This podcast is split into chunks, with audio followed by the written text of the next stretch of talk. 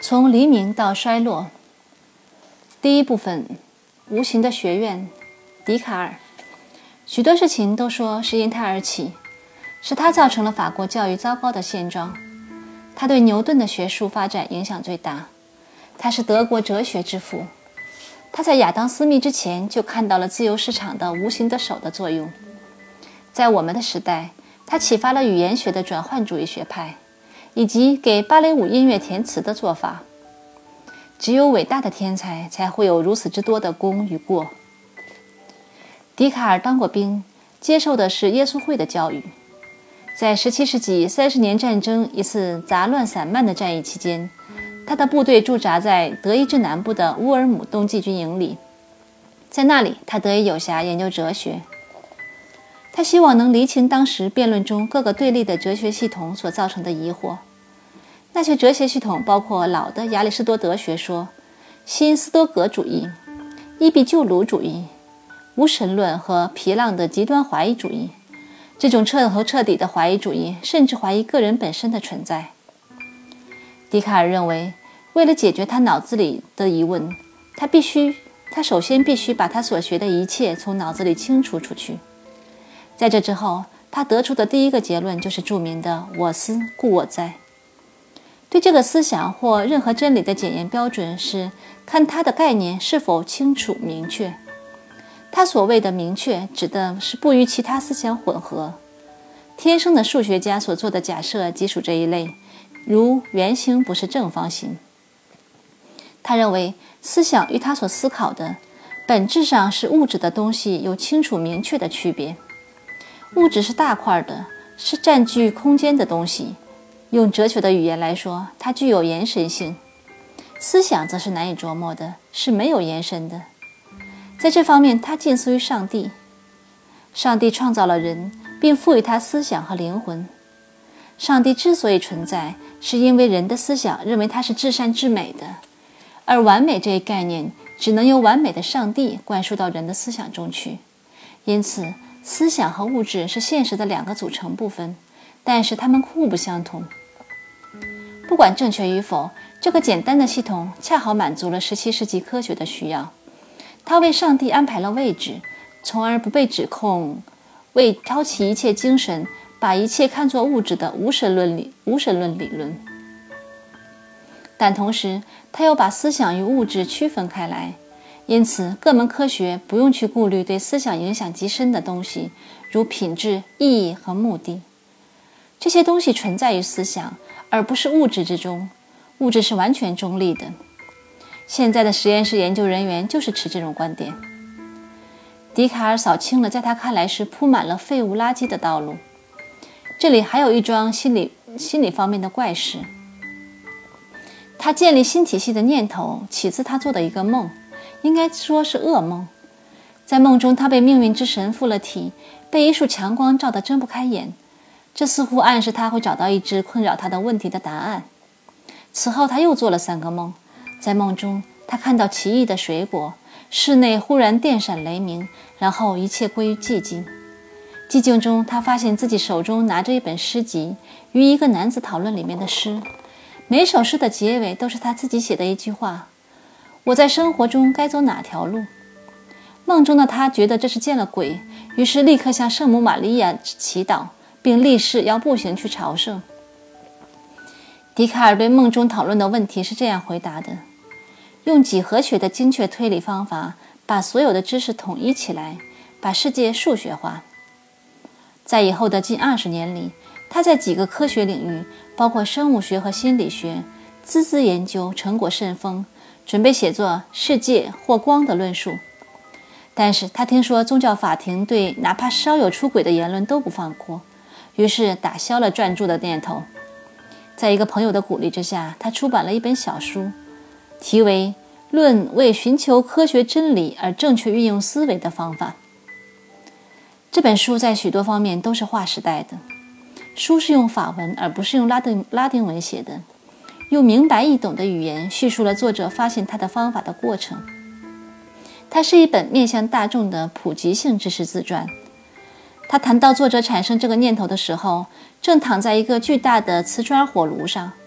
这种火炉当时在北欧和中欧非常流行，上面有一块凹进去的地方，会有一个架子，人可以躺在上面取暖。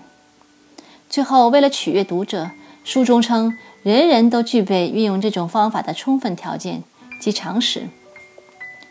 这种方法到底是什么？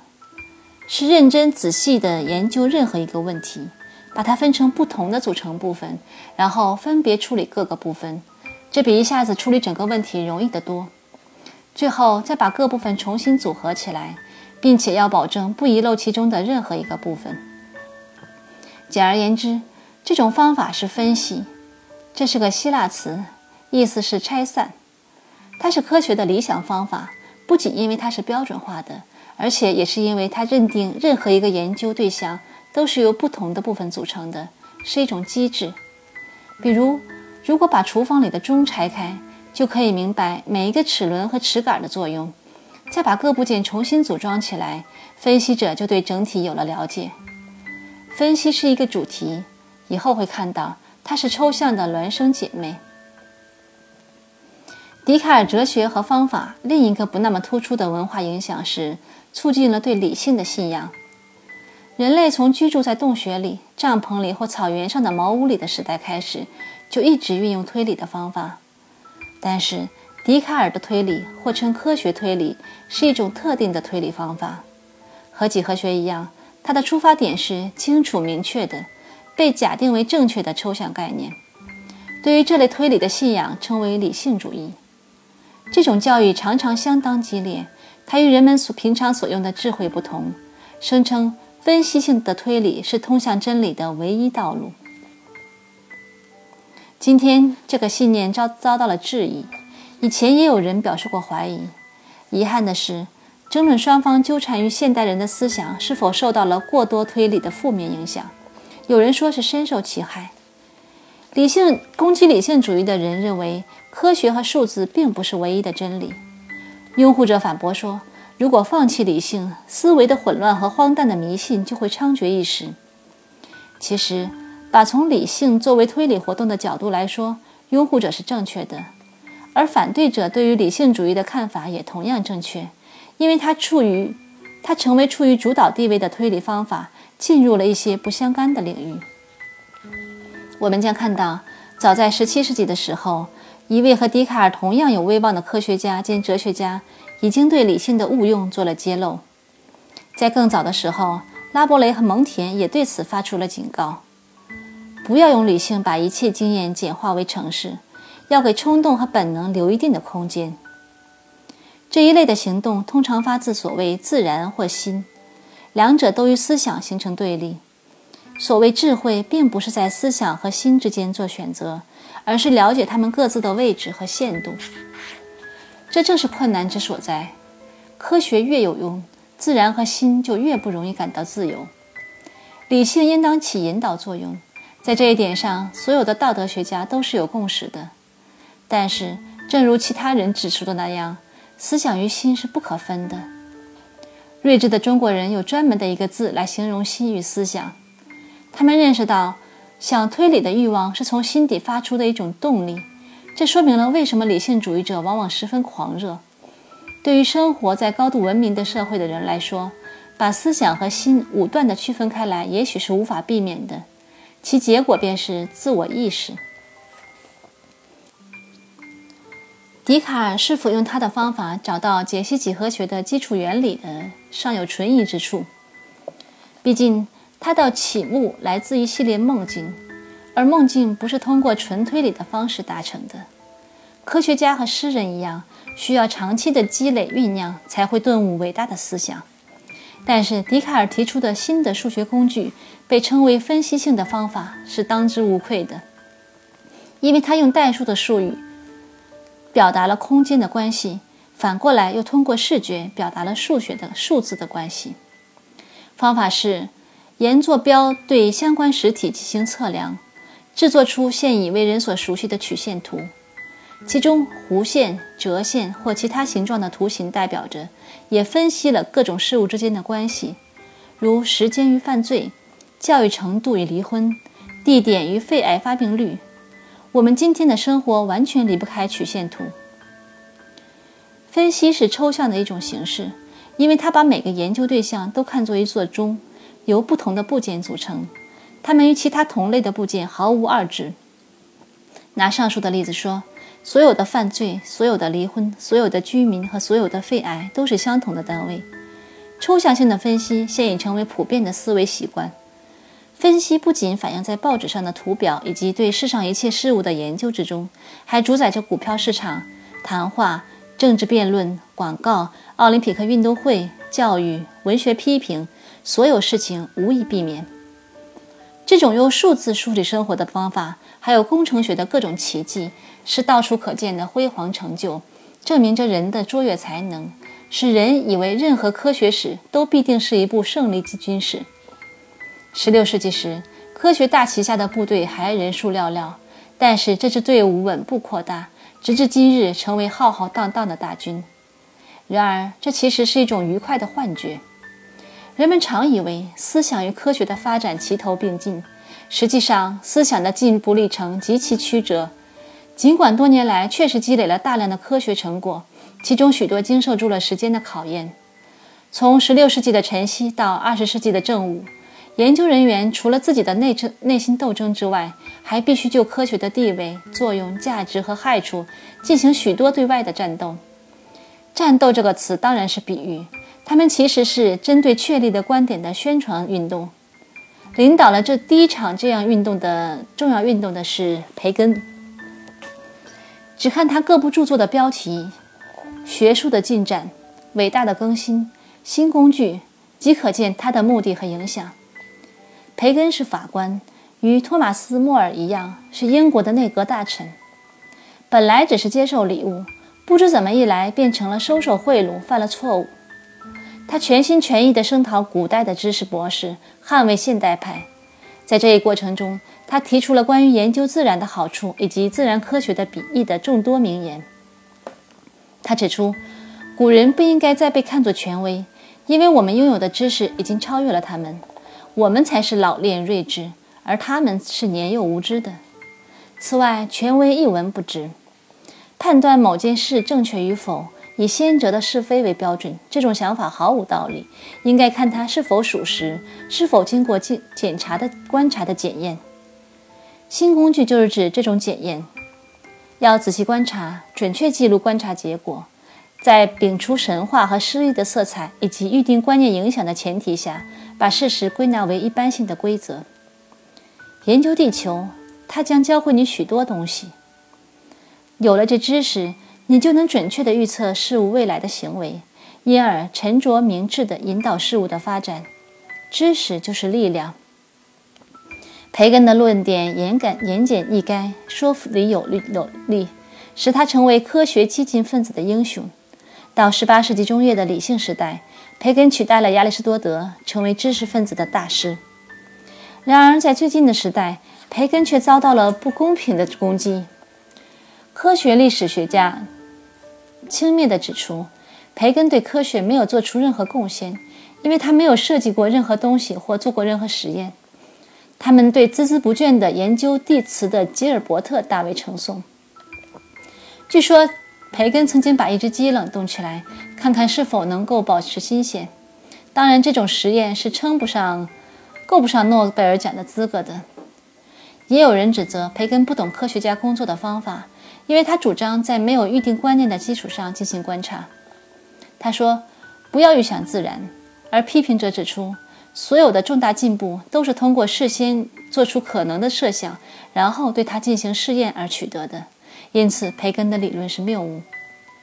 但是，培根一定有充分的理由才提出不能依靠预想，像关于圆形的完美无缺的那样的想法来解释自然的运作。把科学发展全部归功于新设想和新概念是以偏概全，不顾事实。正是由于蒂谷坐在望远镜前做的观察，才使得开普勒得出了关于行星的结论。只有通过观察，才能发现露水是在什么样的温度下怎样形成的。对植物、地球和人的生命进行研究，主要也是靠观察。在各个方面，批评培根的人都犯了这样一个错误：他们是在真空中对他和他的著作进行批评。他们没有看到科学的进步需要整个文化的帮助。他们挥笔痛斥教会对伽利略的惩罚，却忽略了伽利略的贵族助理人和庇护他的神职人员一直尽力保护他，而大众却是反对他们这些人的。换句话说，伽利略遭到了民众的反对。如果不是教育和文化改变了思想的话，科学工作还会继续充满危险，科学的进步一定会受到更多的阻挠。因此，任何改变人们态度的努力都是对科学的一种贡献。用培根自己的话来说，他是召集部队的号手。如果冷静地看待历史的话，培根仍然是英雄。现代人所享受的物质上的方便，不应该全部归功于科学。技术，更确切地说是工艺，是实用的艺术，出现的更早，而且在很长一段时间内是科学的养母。技工为了改进工具而做的发明，大大帮助了科学。我们现在习惯于反其道而行之，由所谓纯科学发现新的原理，由实用科学、工程学把它应用于工业和家庭用途的装置。所以，工业界把一部分的利润投入研究和发展中去。这种做法起源于1890年。从另一个角度，工艺也是走在科学前面的。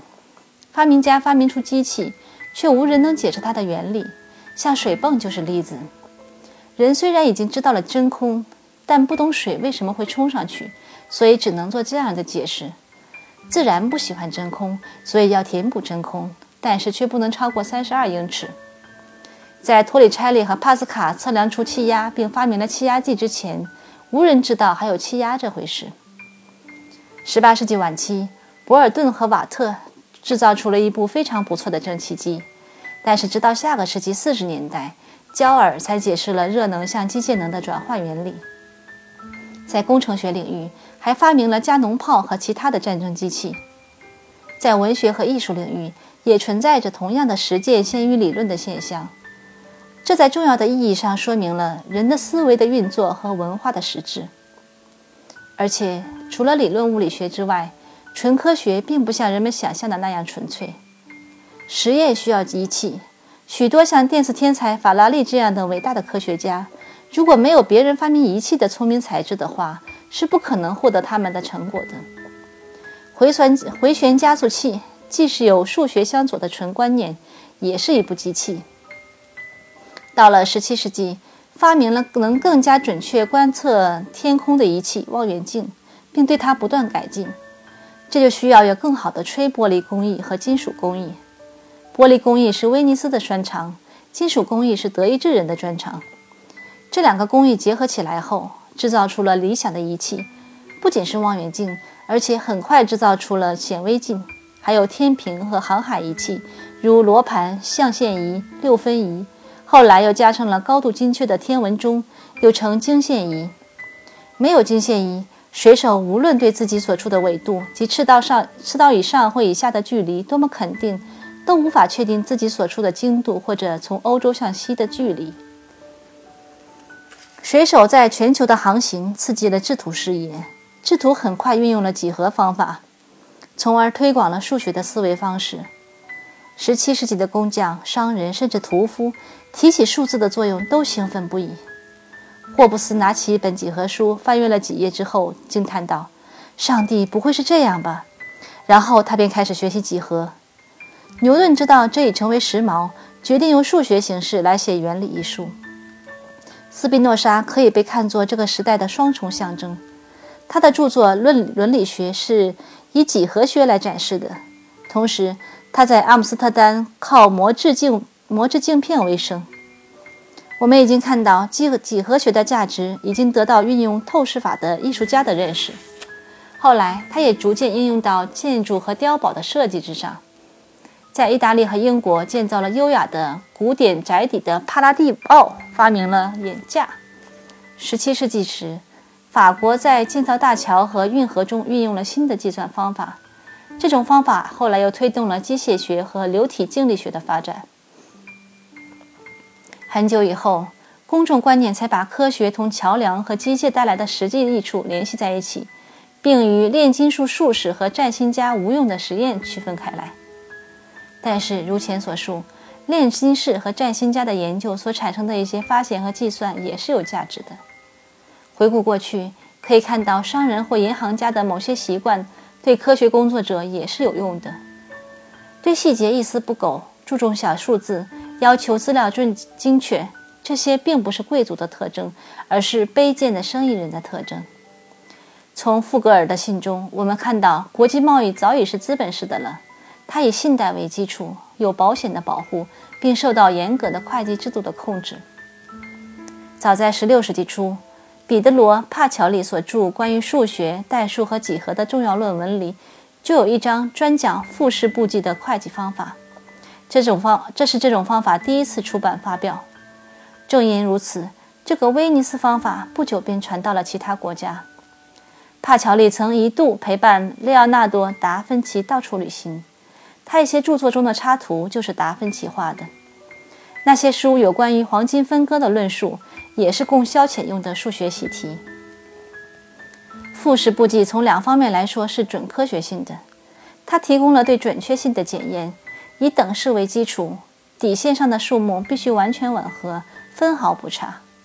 此外，账簿中的各个条目是实物的抽象。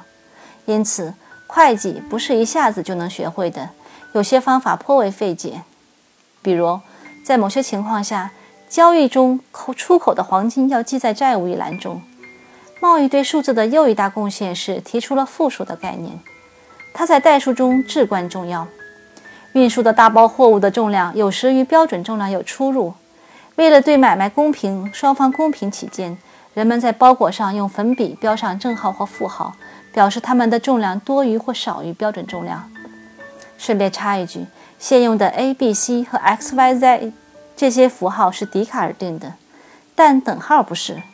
笛卡尔的等号是个忘记，这个符号现在表示无穷的意思。考虑到科学和贸易这些相似之处，我们毫不可以毫不夸张地说，一个沉浸在研究中的科学家是资产阶级美德的楷模。科学的迅速发展繁荣，还需要另外一种文化方面的帮助——交流。炼金术士、术士都是在密室里操作，因为万一他真发现了点金石，把铅炼成了黄金，或者提炼出长生不老丹，获得永生之道，他是不愿意同别人分享荣耀和利益的。医生对自己的医术也秘而不宣。一个常用的办法是把自己的发现用字谜的形式记录下来，使用一连串的数字和字母。比如把牛顿写为什么？牛顿早期也使用过这种方法。从17世纪时起，科学家和几何学家开始采用放相反的思维和行为方式。他们从经验中认识到，伟大的真理是一点一点发现的。培根指出了这一点。互相审查和纠正对大家都有好处。任何帮助建设科学大厦的人都会得到他应有的荣誉。思想和成果的自由交流纠正了谬误，加速了科学发展的过程。在交流的最初阶段，出版当然是一种手段。哥白尼、伽利略、培根、笛卡尔、波义尔等人的著作就是一例子。但是在想法相同的人士之间，许多新思想是以通讯的方式交流的。一个喜好科学的人可以与一群思想家进行这样的交流。梅森神父曾经是笛卡尔的同窗。他充当了欧洲科学家的邮政局或信息交换所。有地位的人与新一类的名人也有联系，所以笛卡尔笛卡尔才给帕拉廷郡主伊丽莎白写了相当一本书那样厚的一叠信。我们从这些信中了解到，在他的著作中没有得到清楚表示的一个观点：连接精神与肉体，并指导着人的行为的意志，存在于大脑的松果体中。另一位君主也希望请教笛卡尔，但不是通用通信的方式，而是要见到他本人，还要帮他建立一座科学院。这个重大的邀请来自于瑞典的克里斯蒂娜。她和英国的伊丽莎白一样，终身未嫁；和苏格兰的玛丽女王一样，是个政治阴谋家。但是在兴趣的广泛和文化的影响方面，她比那两位女王更胜一筹。他自己说过，他感谢上帝赐予他女人的身体和男人的灵魂。他的身体异常强壮，热爱打猎和骑烈马。她穿低跟鞋，变声时从小女孩的声音一下子变为男性化的声音。她刚出生时浑身是毛，被误认为是男孩。她鄙视女性，尤其是女统治者，包括她本人。身为三十年战争的英雄古斯塔夫斯·阿道夫斯的女儿，他年方十八岁就承担起了统治一个主宰整个波罗的海地区的欧洲强国的重任。他从小受的是路德教和人文主义的教育，即是说，他属于基督教斯多葛派。他兼容并蓄，求知若渴，能讲拉丁文和四种现代语言，一口流利的法文中夹杂着许多粗话。他二十岁的时候，就由于赞助科学家和思想家，而在欧洲享有北方的密涅瓦的盛名。密涅瓦是罗马神话中的智慧女神。在她邀请笛卡尔前去教他哲学之前，格劳修斯、萨尔马修斯和福斯都在宫中担任过她的教师。笛卡尔一再拒绝，但最终只能依从了她。每天早上五点钟上课。他给他讲述他的方法的原理和结果。虽然克里斯蒂娜的首相睿智的乌斯森纳森谢纳夸他绝顶聪明，但是笛卡尔认为他学不了哲学。尽管笛卡尔对克里斯蒂娜的智力评价不高，帕斯卡还是给他写了一封长长的颂扬信，把他刚刚发明的计算器献给他。笛卡尔必须勉力教一个不合格的学生，每天黎明即起。加之斯德哥尔摩的严冬，他不幸得了肺炎，几天之后即赫然长逝，时值这个世纪中期。克里斯蒂娜不顾皇家的传统，拒绝结婚。她在自传中说，她并不缺乏正常的欲望。他认为，如果他是个男子的话，一定是个浪荡子。但是他无法忍受怀孕和失去独立。由于这一点，他开始失去民心。虽然他治国精明，与中产阶级结盟来平衡贵族的要求，并且在危机中运用了使英国的伊丽莎白获益匪浅的欺瞒和拖延的老花招，但最后由于他没有继承人，加上国内的批评以及国外关于他的情人的谣言，使他被迫让位给他的表兄。当时他二十八岁。从那时起，克里斯蒂娜克里斯蒂娜一直备受诋毁，不久前才停止。三位法国的剧作家，包括大仲马，都对他的放荡行为做过描述，对他的爱戴转化成了无礼。部分原因是因为他退位了，还有部分原因是他聪明过人，退位后还有相当大的影响力。他退位后三十五年的生活充满了政治冒险和文化壮举。他在德意志地区和法国旅行之后，到达罗马，大部分活动都是在那里进行的。他的宫廷给这个教皇的城市增加了快乐，因而大受欢迎。他的宫廷里聚满了诗人、音乐家、思想家和演说家，在那里享受他为自愈所安排的晚宴、舞会、舞蹈、戏剧、假面具、芭蕾舞和交谈。好几任教皇不但允许这些行动，而且是他的常客。罗马浓厚的天主教氛围使克里斯蒂娜燃起了一对这一信仰的兴趣。过去在瑞典的时候，他曾经历过怀疑的阶段，部分原因是他对科学发生了兴趣。由于他不信奇迹和肉体的复活，就只剩下对一种至高无上的存在的信仰。新教的神学家互相之间的争吵不休，没有一家是对的。斯多格主义过世之后，他失去了赖以解释宇宙的体系。但是在罗马，他发现天主教很有说服力。比所有其他教派都更加宽容，而且道理清楚连贯。他以自己的方式成为天主教徒，在研究数学和文学的同时，又重新专心去读神学。他开始认为自己的退位是明智之举，会使他声名远扬。他的名字将与戴克里先和查理五世这些伟大的皇帝相提并论。但在其他方面，众所周知，他自认为是独一无二的。他是上帝派到地球上来的完美无瑕的人物。他后来写道：“骄傲是他难以摆脱的罪过。”其他人却认为他下令处决一个出卖他的秘密的高级侍从是更大的罪过。然而，他的行为并没有超越法律范围。当时，意大利的政治习俗仍然严酷无情，启蒙运动的作家对于他在整整一个世纪以前的行为的判断是没有道理的。除了做思想和艺术的赞助人之外，克里斯蒂娜还希望在世界上起到其他的作用。她在瑞典退位的时候就有了这个想法：如果克伦威尔能为她征服低地的西兰的话，她想成为那里的女王。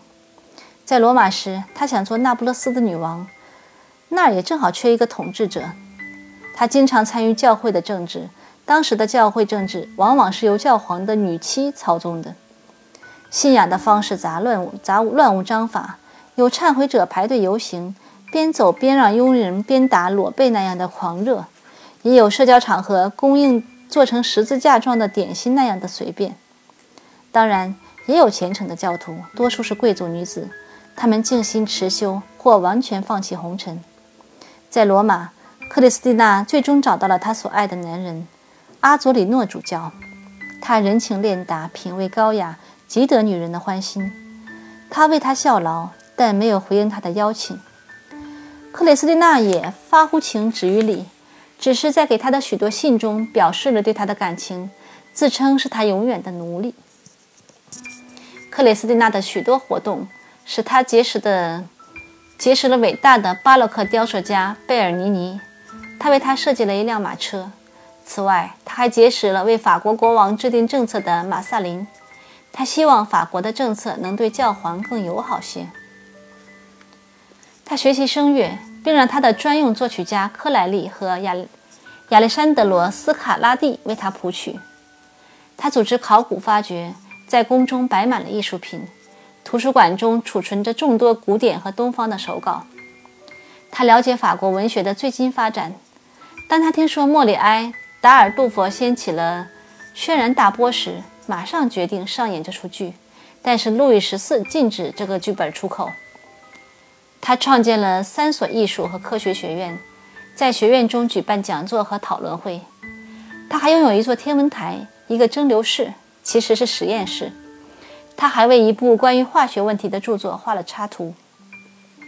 上述还只是克里斯蒂娜全部活动的一部分。如果说他们多姿多彩的话，那么其中每一项活动的细节可以说是匪夷所思。他们反映了他生活的年时代中各种不同的趋势：巴洛克的奔放和新古典的严谨，耶稣会派的绝宁法和清教徒的道德观，礼仪上雅典典雅与粗陋同在。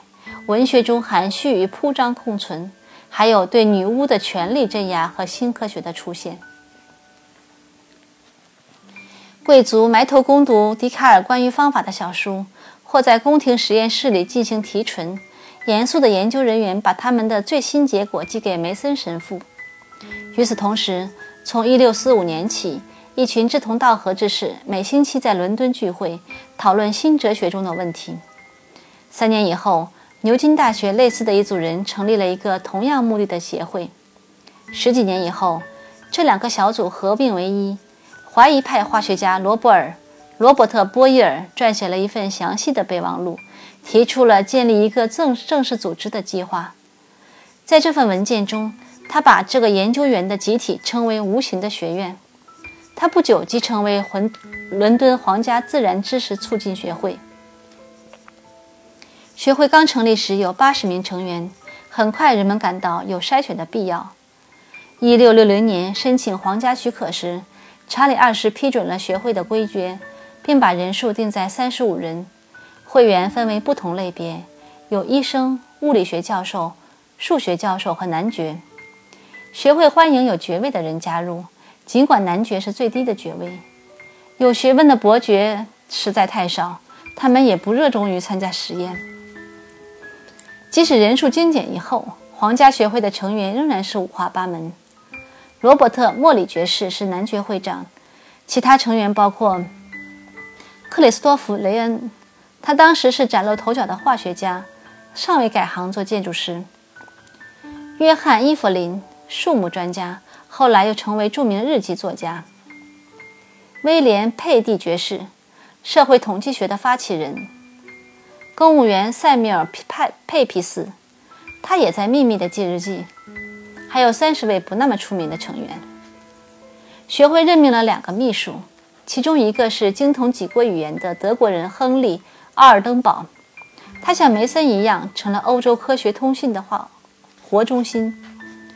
学院期刊登载成员们的讲演和讨论，两份学报，A 是有关物理学和数学的，B 是关于生物学的，刊登精心选出的论文。学会还积极聘请外国的通讯成员，他们被称为世界各地的。皇家学会成为现在名目繁多的专业协会的榜样。在人文主义者首创的学院的基础上，皇家学会在专业化方面迈出了第一步。法国很快也建立了法兰西科学院，西班牙也成立了科学院。后来，本杰明·富兰克林在费城创建了美国哲学学会。在法伦克尼亚的施韦因福特，利奥波蒂纳。自然研究学院的第一本医学期刊于1670年面世。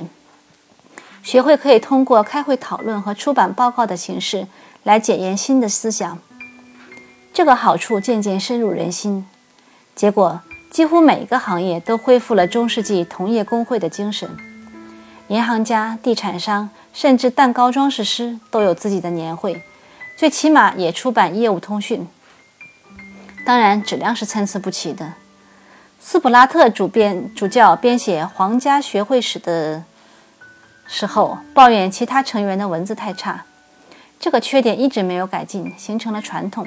其部分原因是用数字和固定的技术术语向同行解释最新的发现实在是太方便了，正确的句法似乎显得不那么重要。就让那些直观看世界的人去关心正确的句法吧，他们倒是真的有这个必要。但事实是。科学也需要正确的句法。所有现在的专业期刊出版社都雇佣编辑改写论文文稿。如果教科书的句法糟糕的话，对科学的害处更大，因为它们是用来向下一代传授知识的。